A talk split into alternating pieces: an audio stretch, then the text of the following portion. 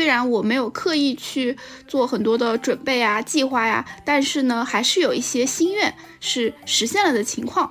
然后我就想要细细的去分析和总结。哎，这个 SOP 狂魔又来了啊！就许愿这件事情，许愿也有 SOP 的吗？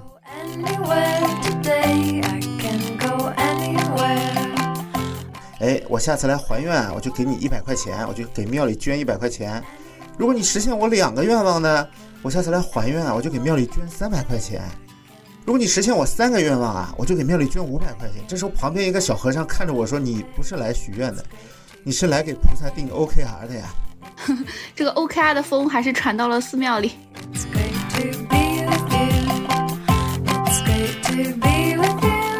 哎，你不觉得这样？对吧？很吸引人吗？就是不知道什么时候，这个站在百大领奖台上的就是我 Pocky 了，是不是？哎，对，靠吐槽前司上了前四的百大也是很牛逼的一件事儿啊。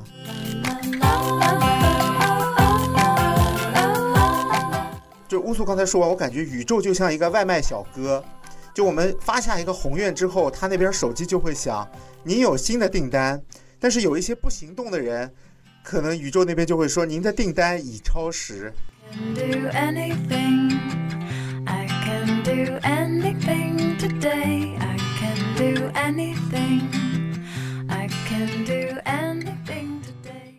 大家好，我是乌素。大家好，我是 Pocky。现在正好是二零二四年的一月份，这也是我们二零二四年第一次录播课呀。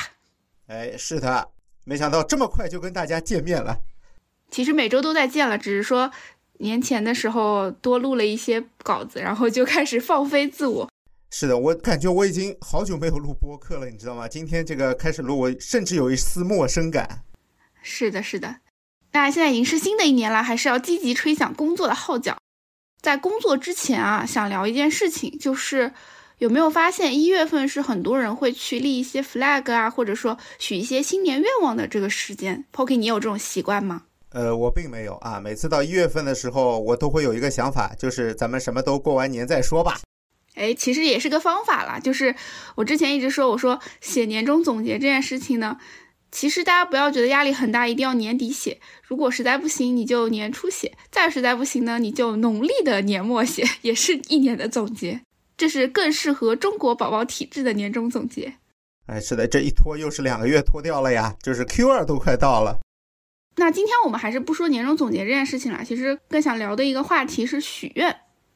哦，吓死我了，吓死我了！终于不聊年终总结了，我真是血压都上来了。听到乌苏聊这个，就说到许愿这件事，其实我其实也很少许愿，我很少会去立 flag，因为我总觉得，呃，给自己定一堆计划，其实。计划不如变化嘛，压力可能会很大。如果真的是面临到一个失控的场景，就会觉得啊，怎么这个也完不成，那个完完不成，就会可能会很不开心。所以呢，我干脆就摆烂了。就比如说之前看到大家说，二零二零年的目标是啊什么什么结婚啊、买房呀，然后最后全都划掉，最后只剩一个活着。然后我就说，嗯，我都实现了，因为我本来的目标就是活着。当然这也是开玩笑了。看到过一个是说他每年会定很多目标，然后最后都划掉，把上面的日期改成二零二四。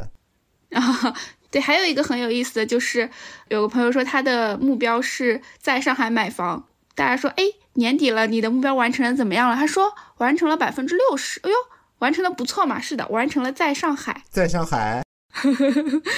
虽然就是前面这些都是段子啊，但是我们今天还是蛮认真的，想要跟大家聊一聊许愿这件事情。因为我发现啊，有一个虽然我没有刻意去做很多的准备啊、计划呀，但是呢，还是有一些心愿是实现了的情况。然后我就想要细细的去分析和总结。哎，这个 SOP 狂魔又来了啊！就许愿这件事情，许愿也有 SOP 的吗？试图总结啊，就是不保证效果，只是说啊，正好也跟大家分享一下这个心路历程，万一有用。就赚到了，万一没用也别怪我，对吧？嗯，对，就是听到就是赚到。那一开始呢，可能先啊聊一下，就是关于哪些愿望许了之后，哎，真的实现了，或者说哪些目标确实是实现了的。那我先来说一个，我年初定了一个目标，就去年年初的时候，我当时定了目标，我有一条其实是说我希望今年能说一口比较流利的英语。然后这个其实对我来说还是有点难度的，因为我口语很差。之前可能也说过啊，就是比如说雅思考个六点五分裸考啊，看起来还不错，但我口语只有五分。啊，这个听之前节目的听友应该是有这个印象啊。乌苏老师曾经也是英语的学霸，后来渐渐的就啊跟英语疏远了。对，主要就是口语这方面的问题。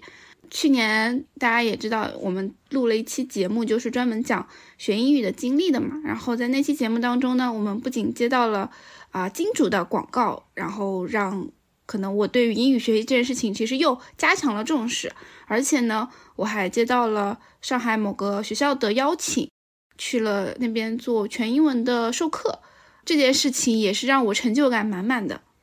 那详情呢？大家可以去听我们的第三十一期，叫《暴富最后一公里》，别让英语绊住你。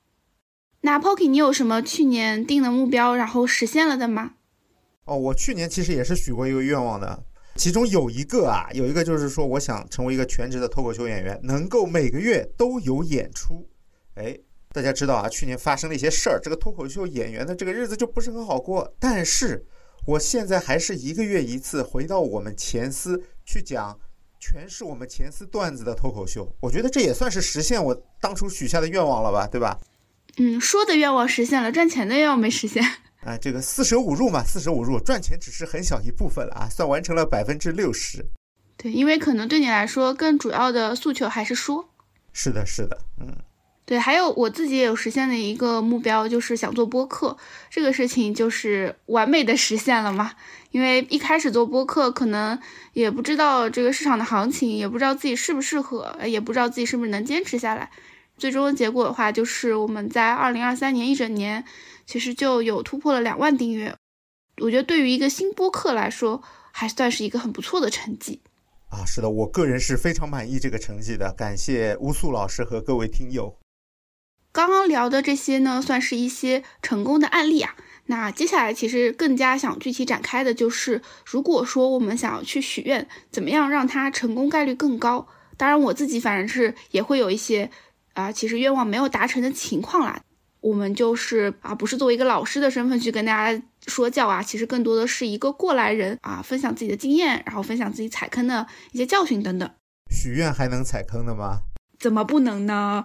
许愿的话，我觉得第一件事情，我觉得最重要的其实是明确你的目标。可能大家都没有意识到，就是有的时候我们其实可以通过一些非人为的努力去实现我们的目标的。这个说的好悬啊！什么是非人为的努力呢？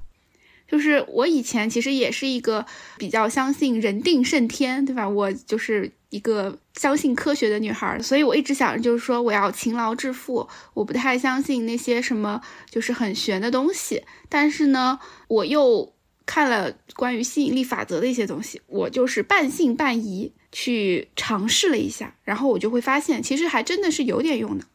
我觉得这个不是有点用，吸引力法则啊，其实我个人感觉啊，从一个玄学师傅来说啊，我觉得是非常有用的，因为它符合了玄学里面一个点，叫发正念。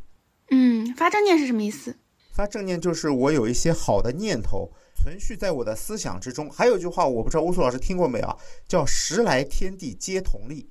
没有哎。这个念头来的时候啊，就天地间。所有的力量都会帮助你，这个吸引力法则也有提到过嘛？就是当你想做成一件事情的时候，全宇宙都会帮你嘛。啊，对的，对的，用一句现在比较流行的话叫做“向宇宙发射信号”。是的，是的。呃，所以明确目标这件事情，无论是从吸引力法则的角度，还是说我们要去做一个科学严谨的计划的角度，其实都是比较重要的。因为如果说没有目标的话，啊，我们的注意力是分散的，啊，可能今天得过且过也是一种过法，但是我们朝着我们的目标全力以赴也是一种过法。就我许愿，其实有时候就是明确了我自己的一个目标，就是像乌苏老师说的，可能我每天醒过来，我有很多很多的目标，但是一旦这个目标变成了我想实现的一个愿望，哎，我就清晰了嘛。是的，说到这件事情啊，就是。关于明确目标，就很像在工作当中给自己制定 OKR，就是你的这个 O 就是我们的目标。所以如果说要定目标的话，目标其实最好是更清晰一点。呃，就是我们不上班了，我们通过许愿的方式又给自己定了个 OKR。嗯，是。说到 OKR 呀，我想起来我写过的一个段子。不是也是个真事儿吧？就是我那个时候呃身体不是很好嘛，然后我就去庙里拜菩萨，然后一边拜菩萨，我一边跟菩萨说呀：“他如果你能实现我一个愿望，哎，我下次来还愿，我就给你一百块钱，我就给庙里捐一百块钱。如果你实现我两个愿望呢，我下次来还愿，我就给庙里捐三百块钱。如果你实现我三个愿望啊，我就给庙里捐五百块钱。”这时候旁边一个小和尚看着我说：“你不是来许愿的，你是来给菩萨定 OKR 的呀。”这个 OKR 的风还是传到了寺庙里。怎么说呢？世上再也没有清净地了呀。但说实话呀，就是我听了一种说法，就是像很多人许愿的时候，或者说他去拜菩萨的时候，他会有一种交易的心态，就是说，如果说你帮我实现了一个愿望，我会还你一个什么什么。像这种心态的话，其实反而没有我们只对于自己进行一个发愿效果好。你知道为什么吗？哎，这是为什么呀？因为我看到很多人啊，我周围有很多朋友，他们都是抱着这样的心态去许愿的。就是哎，佛祖，你帮我一个忙，哎，我才还你一个忙，就类似于这样。他们当然，我们还给佛祖的可能更多是一些现金啊，或者答应去做一些善事这样的一个行为。这个原因其实是在于，如果说你是抱着交易的心态去许愿的话，其实你的潜意识里面你是觉得自己不配得这个愿望的，所以你觉得我需要付出一些东西来交换。但如果说你是真心实意的觉得我。是可以实现这个目标的，我不需要去通过交换的方式就可以实现。你懂这其中微妙的差异了吗？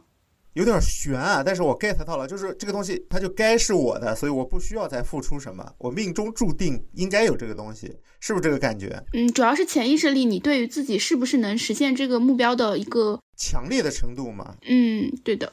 那说回我们要做的具体事情当中的第一点。明确目标，其实明确目标，明确到一个什么程度也是有讲究的。比如说，可能明确一点的就是我们把它写下来，写成一句话。比如说，想要做播客，对吧？这其实一是一个不太好的目标，因为做播客这件事情，它只是一个动作，它并不是一个结果，是吧？它也是一个结果，但是它并没有那么从这个整个想象力或者说这个画面感，你并不会觉得它非常的打动你、吸引你。你会觉得，哎，我只要我注册一下嘛，录一个一期上传嘛，不就实现了嘛？它并不是一个让人怎么说怦然心动的目标。好，那我们说回 OK 啊，你这个 OK 啊，要是在前司就会被说成颗粒度太粗。对，细化一点的话，其实可以细化到让自己更加具体、更加量化。看到这个目标，会觉得哇，如果说实现的话，我会非常的开心，非常激动。那比如说我一开始定的时候，我虽然没有跟 Pocky 说，但是我自己内心定的目标就是我年底的时候要做到一万订阅，这也是我参考了很多其他节目的增长曲线，然后自己定的一个小目标吧。我觉得如果能够在年底实现的话，我会非常的开心。结果现在是双倍的开心。哎，是的，这个目标的话，就是如果说可以比较清晰，可以比较具体，然后自己实现起来也会比较有动力。所以这个是我们在定目标的时候要更加具体的一个意义感吧。还有一种看到一个做法，我觉得更加极致，就是它会呃让你做一个自己的梦想版。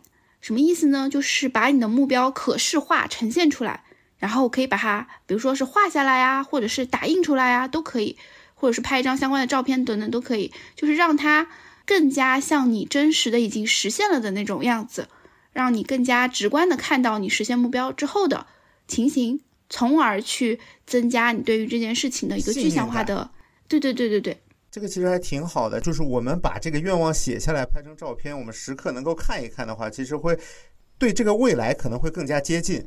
对，因为视觉还是很有力量的嘛。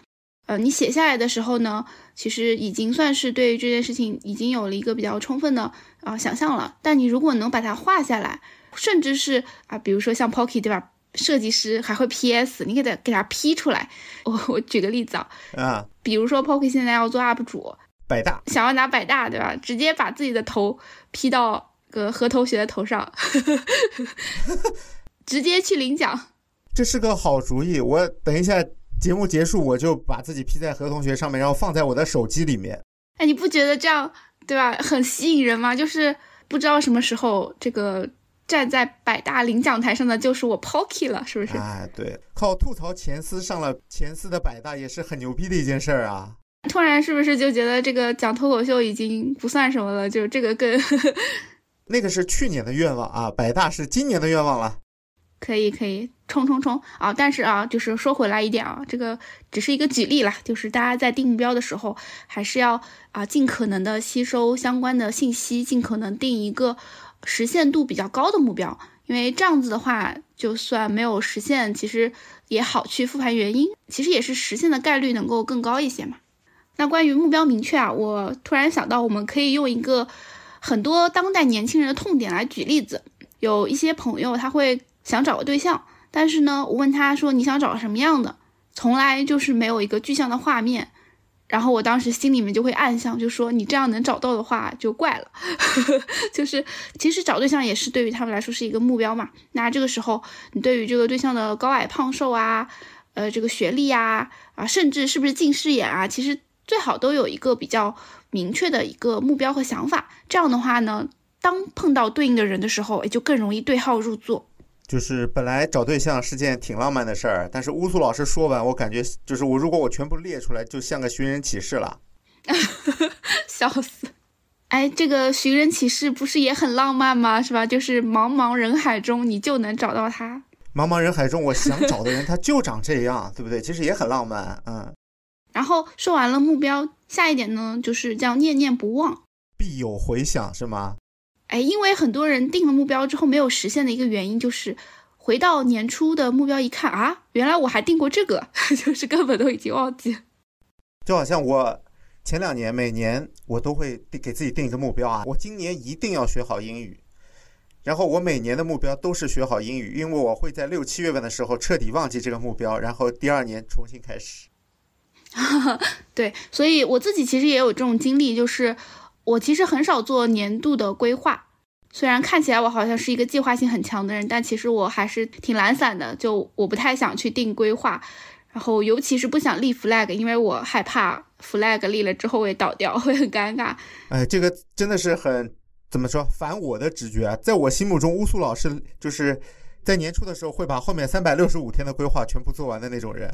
嗯，其实没有了，尤其创业之后更加不会了。我连下个礼拜的规划是什么都不知道，但是到下个礼拜它就会出现了。哎，这也挺好，也挺好的。这个念念不忘，其实就是从科学的角度上来说，就是让大家时不时的要去回顾一下自己的目标，要去看一下自己当初的这个愿望是不是还是这个愿望，因为很可能就是随着你的自己的动态发展，你会发现原来的那个目标可能不匹配我了，我会有一个新的迭代和调整，这其实都是可以的。比如说像 Pocky 一开始的目标是说全职脱口秀，但是后面就会发现，其实脱口秀这个事情呢，就是对于 Pocky 来说。并不是赚钱，而是更多的是表达，所以这个后面其实这个目标它就调整成了说脱口秀，每个月说脱口秀。那这个其实对于 Poke 来说也还是实现了他的目标的，因为他这个目标在这个过程当中是有调整的，进行了一轮的优化迭代。嗯，对对对，但是我相信这个目标对你来说是一直是念念不忘的，所以你才是能够实现，对吧？哎，对，因为经常就会想起嘛，对吧？啊，对的。然后像我们播客其实也是的，就是当我们。其实五个月的时候就一万了嘛，那这个时候还定一万，那就是 很显然就有点不知上进了。所以，对我后面又调整成了两万，然后果然也是实现了两万的这样的一个目标。我觉得还是念念不忘必有回响吧。有回响。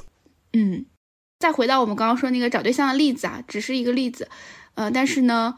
对于念念不忘这件事情的一个实现方法，其实就是你可以通过自己跟外界的交流，你可以去修正自己对于一开始定的这个目标的一个想法吧。就是比如说，你一开始可能就是喜欢单眼皮的，然后后面你会发现其实无所谓，就是单眼皮、双眼皮其实无所谓，可能这个人他内双，对吧？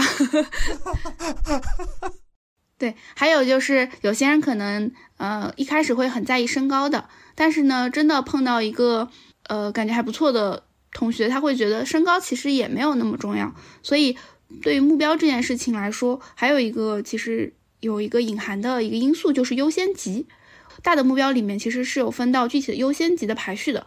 我们在不断的跟世界碰撞的过程当中，其实也是对于自己就是优先排序会有一个更清晰的、明确的一个了解。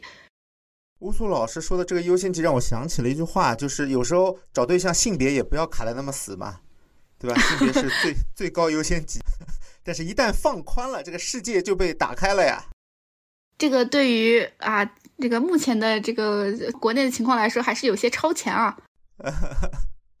然后第三点呢，其实是一个能量管理，什么意思？就是我们有了这个目标，我们也时时惦记着这个目标。但是如果说我们自身的能量不足以去完成任何的行动，或者说不足以去支撑这个目标的实现，就是宇宙发来了这个信号了，我们都没有力气去承接，也是不行的。就是 WiFi 信号不好。哎，对的，所以觉得做好能量管理其实也是非常重要的。那能量管理的这个概念本身其实没有那么玄啦，就是你可以想象自己，比如说睡个饱饱的觉，其实醒来就是有一种元气满满的状态，而且那就是能量比较高的一种状态。那还有就是，比如说对于一个社恐人士来说，你让他出去强行社交，那就肯定是一个啊，就是能量耗尽，对吧？就像一个。手机电池本来是充满电的状态，然后出去被动社交，然后哎电量急速告急，就是能量就很低。所以如果说大家对于能量这个概念有一个观察的话，就会知道自己的能量的波动状态是怎样的，什么时候高，什么时候低，做什么事情会高，做什么事情会低，就是对于能量的关注，我觉得是非常有必要的。然后在实现目标的过程当中，对于自己的能量的状态做好管理也是很重要的。呃，这个艺人其实就很好解决嘛，像我们艺人只要吃掉一个 I 人，我们能量就恢复了。但是对于 I 人来说，我觉得还不太一样，就是呃，反正对我自己来说，我可能有的时候是通过交流也是可以获得能量的，比如说进行了一个很高质量的谈话，或者说摄入了一些很有用的信息。有的时候其实就是自己去思考，自己去，比如说看书啊，或者说。啊，去想一些事情时候，他这个能量状态也会恢复。每个人的情况可能不完全一样，也不一定要去看啊。为什么他可以每天这样元气满满，对吧？好像很羡慕，就想说去复刻他的动作。我觉得这个是没有必要的。对，每个人有自己充电的方式嘛，对吧？对的。然后再回到我们前面举的这个比较俗套的找对象的例子来说，能量管理要做什么呢？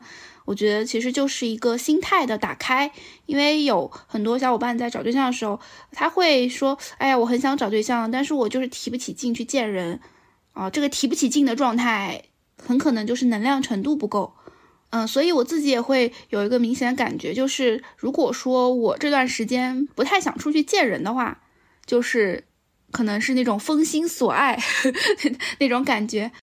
然后这个时候其实。更加重要的可能反而不是找对象这件事情，更加重要的是你要先把自己的状态调整好，用一个比较积极的面貌，你觉得愿意去呃接触这个世界、接触外界的一些人的时候，可能更容易获得想要的结果。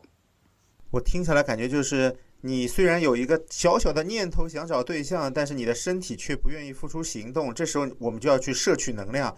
我觉得这个能量可能是一些甜甜的恋爱剧，让你对恋爱这件事情充满一个期望啊，或者你把自己像我们刚才说的 P 到一张结婚照上，可能你就会啊有更强的这样的一个愿望去实现这个动作了。为什么听完感觉像恐怖故事？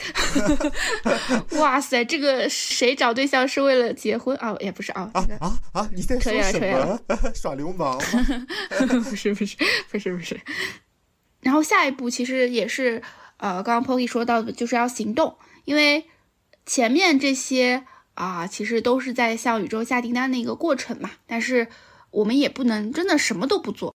就乌苏刚才说完，我感觉宇宙就像一个外卖小哥，就我们发下一个宏愿之后，他那边手机就会响，您有新的订单。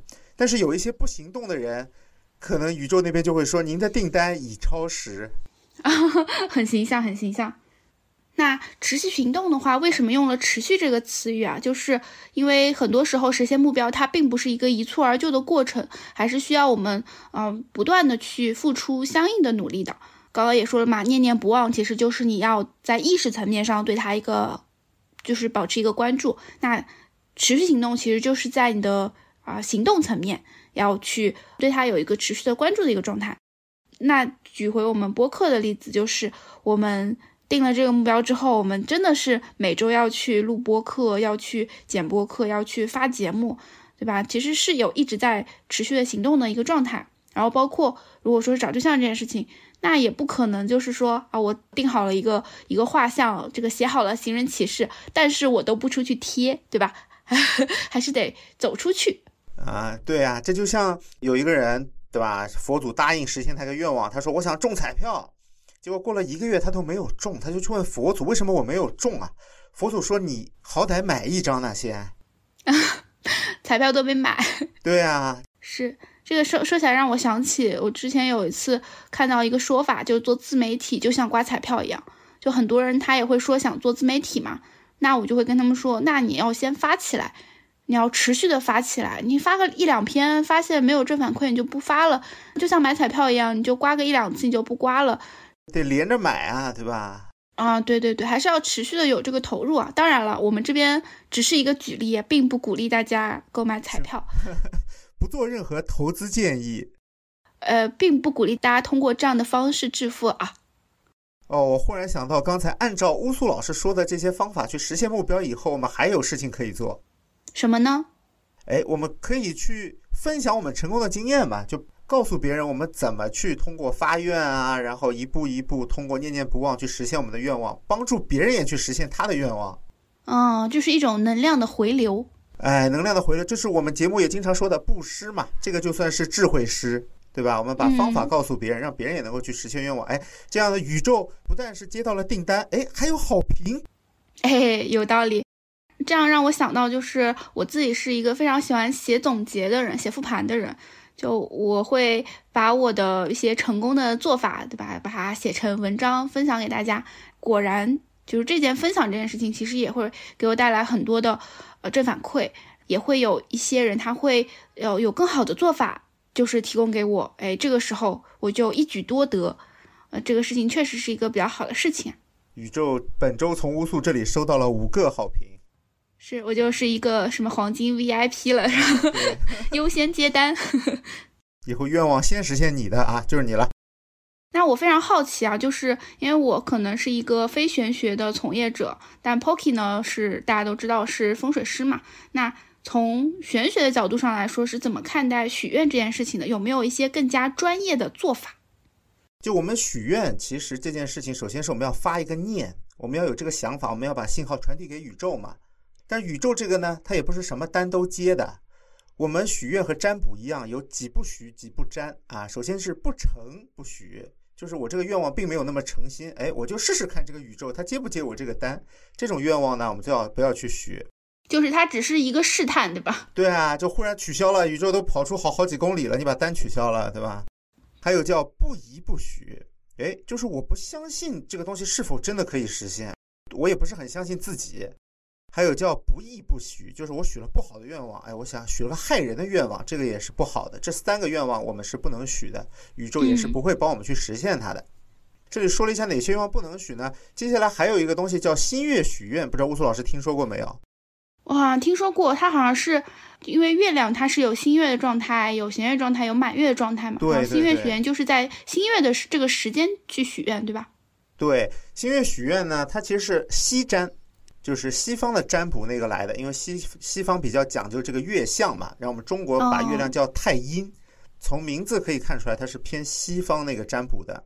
嗯，那它是怎么做法呢？首先，刚才乌苏老师也提到了啊，它分新月和满月。那新月的时候呢，其实就是弦月，它会慢慢的变成一个满月的状态。嗯，那我们在新月的时候许愿呢，我们就要许那种会让能量慢慢增加的愿望。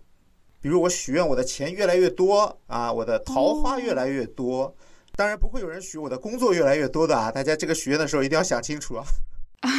业务可以越来越多，哎，就是生意越来越多，赚的钱越来越多。那你新月的时候，你就要许这种哎慢慢增加的愿望，因为它会随着一个月亮的能量增加，把你的愿望一并给实现。因为他们觉得月亮这个东西能量特别强。嗯。那么满月的时候呢，相反了。我们就要许，因为满月它会慢慢的变成弦月嘛，我们就要许那种会慢慢减少的东西，比如说，哎，我周围我的体重越来越少呀，我脂肪越来越少啊，呃，我身边的小人越来越少，哎，这种愿望就可以在满月的时候许。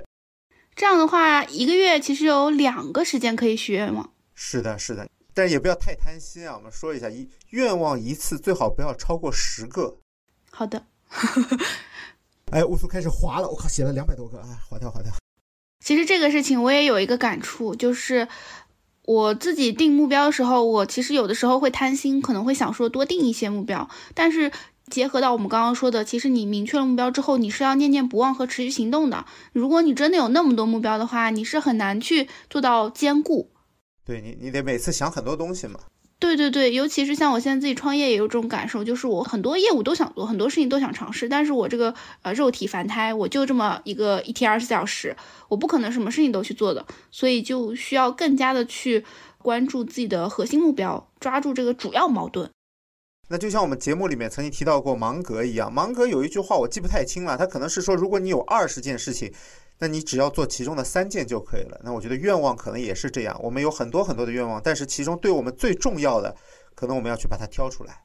嗯，说到心愿许愿，我还是非常好奇啊，因为它这个听起来还是啊有一点技术在的，就是这个具体是一个怎么样的流程吗？需要沐浴焚香，需要朝向哪个方向之类的吗？啊，我来说一下。首先，西占呢，它跟中占有点不一样。中占我们在占卜许愿之前啊，需要一个很复杂的前期流程。我们可能需要呃沐浴焚香，保证心平，然后能够许出最正的那个愿。但西占呢，它只需要在这个时间点之内，也就是新月和满月的那个时间，这个八小时之内，我们就可以开始许愿了。这个许愿怎么许呢？哎，跟乌苏老师刚才说的很像啊。乌苏老师其实做对了一部分啊，就是我们把这个愿望写下来。写在一张纸上啊，最多不要超过十个，写下来，然后我们随身携带或者放在枕头下面，最好呢就拍在手机里面啊，就我们可以时刻看一下。然后我们的新月许愿卡和满月许愿卡呢，最好是分开写，就是你新月许的那个增加的愿望和满月许的减少的愿望，最好是分两张纸啊，不然这个会冲突，订单会搞错啊。然后这个愿望呢，最好就是比较切实际一点的，比如说你说我这个月我想瘦多少，然后你也最好在控制饮食或者做一些健身呢，就会更容易实现。还有呢，就是如果愿望没有实现怎么办呢？那我们就在下一个新月的时候啊，我们把这个愿望拿出来看一看，是不是要修改一些？哎，也是我们刚才说的，我们要去及时修正我们的愿望。如果你觉得这些愿望可能真的有些阻碍呢，那你也明白了这个愿望可能没有实现的原因，哎，我们可以再许一张。这样听起来的话，其实跟我刚刚那套方法大差不差。所以就是无论是东方还是西方，无论是科学还是玄学啊，这套方法应该都还挺实用的。这个应该叫什么？万变不离其宗，还是叫万物归元，对吧？是的。星月许愿还有一些比较特别和需要注意的点。那我们知道西占嘛，西占讲究什么？十二星座啊，天上的星星。那么我们在不同星座掌管的月份里面，我们最好是许和这个星座相关的愿望，会更容易实现，因为他管自己管这块事儿嘛，对吧？嗯，比如说呢？比如说巨蟹座，巨蟹座你许愿的话呢，你许和巨蟹相关的愿望会特别灵验。六七月份。哎，对，我们知道巨蟹掌管什么？首先就是。母亲、女性啊，比较阴性的一些东西，还有情绪，哎，比如说你许一个希望自己的情绪越来越好啊，这些可能会更容易实现。而且巨蟹座和房子会更相关，居家的，居家的，哎，吴苏老师很懂啊，巨蟹座啊，你想租一个好一点的房子，或者想买一套更好的房子，比如想成立一个新的工作室，这些都是巨蟹座这个月可以帮到你的事儿。那么我们把每个星座适合许愿的。内容都跟大家说一下吧，方便大家去整理自己的愿望，提前准备好啊。我们先从一月下旬的水瓶座适合学的领域跟大家说一下吧。水瓶座大家知道啊，很神经质啊，每个人都有几个神经病的水瓶座朋友啊，我就有很多啊。水瓶座适合许愿的是什么呢？就是精神成长，远离小人和贵人相助啊，这些都是适合水瓶座许愿的一个内容。比如说，我想许一个愿望是。啊，我希望可以遇到更多的贵人，我就可以在水瓶座的这个时间段去许愿。哎，在水瓶座新月的时候呢，写上贵人越来越多啊。哦。满月的时候就写小人越来越少嘛，对吧？嗯。那下一个星座呢，就是双鱼座啊。双鱼座适合许愿的领域是什么呢？人脉、朋友相关，还有就是公司团队的和谐啊，人情往来、社交，这些都是适合双鱼座许愿的领域。希望跟同事关系越来越好，希望朋友越来越多啊，这个都是适合的。那接下来是白羊座，白羊座适合许愿什么呢？事业顺利、公众声誉啊，火象好像都和这个声誉是相关的。然后还有人缘、地位、名望，这些都是白羊座可以帮助你实现的一些小小的愿望。哦，那我白羊座的时候，我要许愿，我能希望我能得个什么什么奖。奖越来越多，呃，因为他要增长的嘛，或者是你可以许愿影响力越来越大，哎，我觉得可能也是和奖相关的。嗯，那接下来是金牛座啊，金牛座适合许愿什么呢？哎，考试，金牛座管这个啊，还有长途旅行，呃，法律事务、出版相关这些都归金牛座管。我感觉很实用啊，果然是务实的金牛座。对，金牛座很抠门儿嘛，对吧？啊，那下一个双子座，哎，双子座管什么？乌图老师知道吗？双子座管想象力吗？双子座管钱。哦，管想管钱。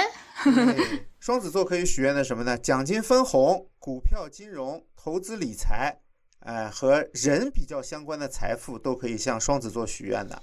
这个又是很关键的一个月份了。大家记住啊，双子月的时候，那接下来就是巨蟹座了。适合学的领域有什么呢？比如说恋人啊、订婚啊、合伙人啊，或者是房产啊，这些是和巨蟹座相关的。哎，我感觉巨蟹座就是个小家庭的感觉。好，那接下来到了我最喜欢的星座了，就是狮子座。狮子座适合许什么愿呢？哎，日常生活相关的、工作技能相关的，呃，然后还有工作环境健康的，这些都可以向狮子座来许愿了。嗯，那接下来一个呢，就是斤斤计较的处女座啊。我感觉你说这些都得罪了很多人，你就不能说是追求细节的处女座吗？好的，像素也追求细节的处女座，我收回刚才的话啊。那处女座非常文艺，那什么适合处女座许愿呢？文化创意、吃喝玩乐、恋爱桃花、娱乐，还有就是创意之类的工作，适合向处女座许愿。嗯，那接下来是天秤座，就是家庭事务啊、家居环境安全感的。我总感觉这个天秤座特别适适合许愿法考通过。就是因为那个什么，呃，法律女神手里拿了一个天秤，是吧？是，然后接下来就到了天蝎座了啊，神秘、充满魅力的天蝎座。天蝎座适合许什么愿呢？知识学习、资质认证，还有各种考试相关的，哎，其实是归天蝎座管的。哦，还有文件契约也是归他管的。明白了，法考应该在天蝎座许。那接下来就是射手座了。射手座适合许愿的是工作财富，但是射手座适合许愿正财，就是工嗯，资收入的可以向射手座许愿，还有个人价值啊、健身之类的可以跟射手座许愿。好，那么接下来到我们最后一个了，摩羯月。摩羯月很神奇啊，摩羯月什么愿望都可以许，他什么都管。哦，是一个年终大 boss。年终大 boss，他可以迎来一个全新的自己嘛，所以你什么愿什么愿望都可以在摩羯月许。因为摩羯座它正好就是年底年初的这段时间嘛，就是也是大家许愿的高峰期，可能是订单太多了，有点忙不过来，对，所以就都接。之前十十一个星座还分区域，一人管一个区，哎，摩羯座全送。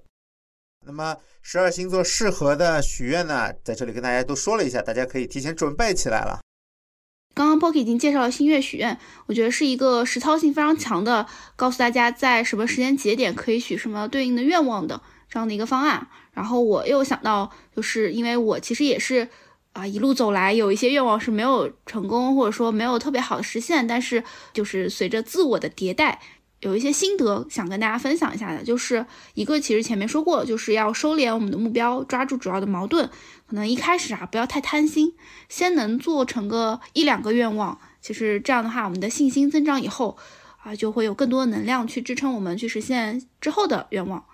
还有一个呃自我迭代的点就是，我们在许愿的时候啊，尽量用正面表述的陈述句啊，比如说我想找一个好对象，对吧？它是一个正面表述的陈述句，你不要说啊我不想遭遇烂桃花，它其实就是一个负面表述的陈述句。然后呢，为什么会有这样的一个区别啊？就是大脑里其实是没有“不”这个字的。如果说让你不要去想象一头粉红色的大象，好的，你现在每个人脑海里都是粉红色的大象，粉红色的大象，对对，所以其实当你去强调说烂桃花啊，我不想遭遇烂桃花什么的时候，你这个脑海里面就是说哦烂桃花烂桃花，然后宇宙就会给你招来更多的烂桃花。所以这个时候呢，我们只去想就是偏正面一点点的那个事情就好了，就不要说是啊我不要什么什么什么什么啊来的都是这个。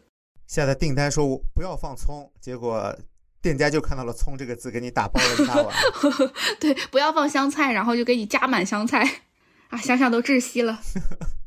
然后还有一个点呢，就是说要去想一个更大的目标、更长远的目标。这个呢，其实我觉得它其实不是一个一蹴而就的一个事情吧。就是比如说像我们可能每个人一开始的时候都是想着先小富即安即可，就是先啊把自己的小家庭、小事业给经营好。我们有句古话嘛，就穷则独善其身，达则兼济天下。当你发现其实你能够把自己经营的比较好的时候，是可以去想一些更大的愿景，对，可以去有一个更大的目标。因为这里面它也有一个跟许愿相关性很强的一个点，就是有一个词语叫愿力，就是愿望的愿，力量的力，就是当你想要去完成更大的目标的时候，你的愿力是更大的。然后你更大的愿力其实是能够招致来更强的一个吸引力也好，能量也好。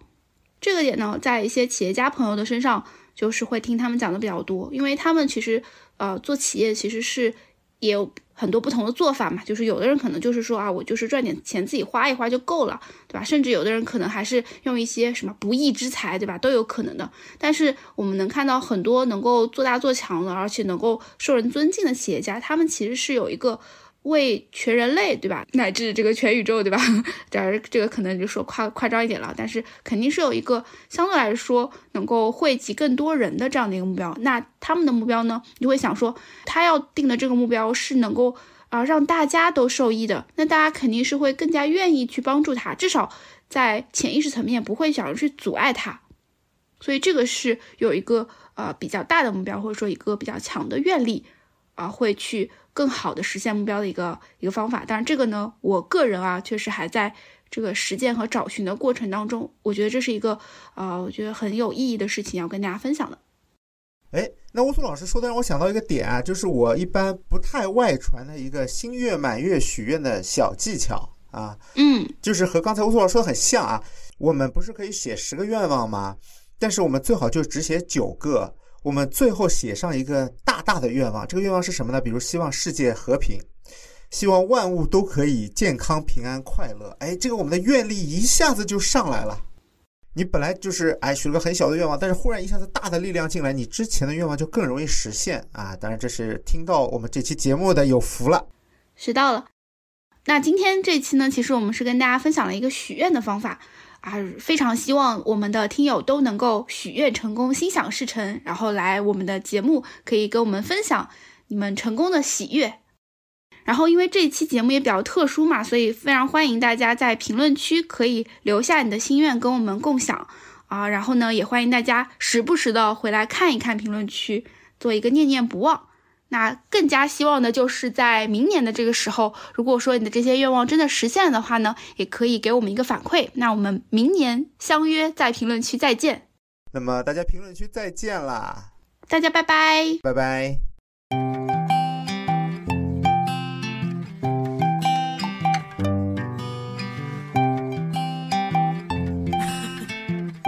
感谢收听到这里。如果你来自小宇宙，欢迎在评论区和我们留言互动。如果你正在苹果 Podcast、网易云音乐或其他平台，欢迎在 Show Notes 界面找到听友群的入群方式。群里有欢乐吐槽，有选题投票，还有提前退休定制的周边好物，欢迎你的加入。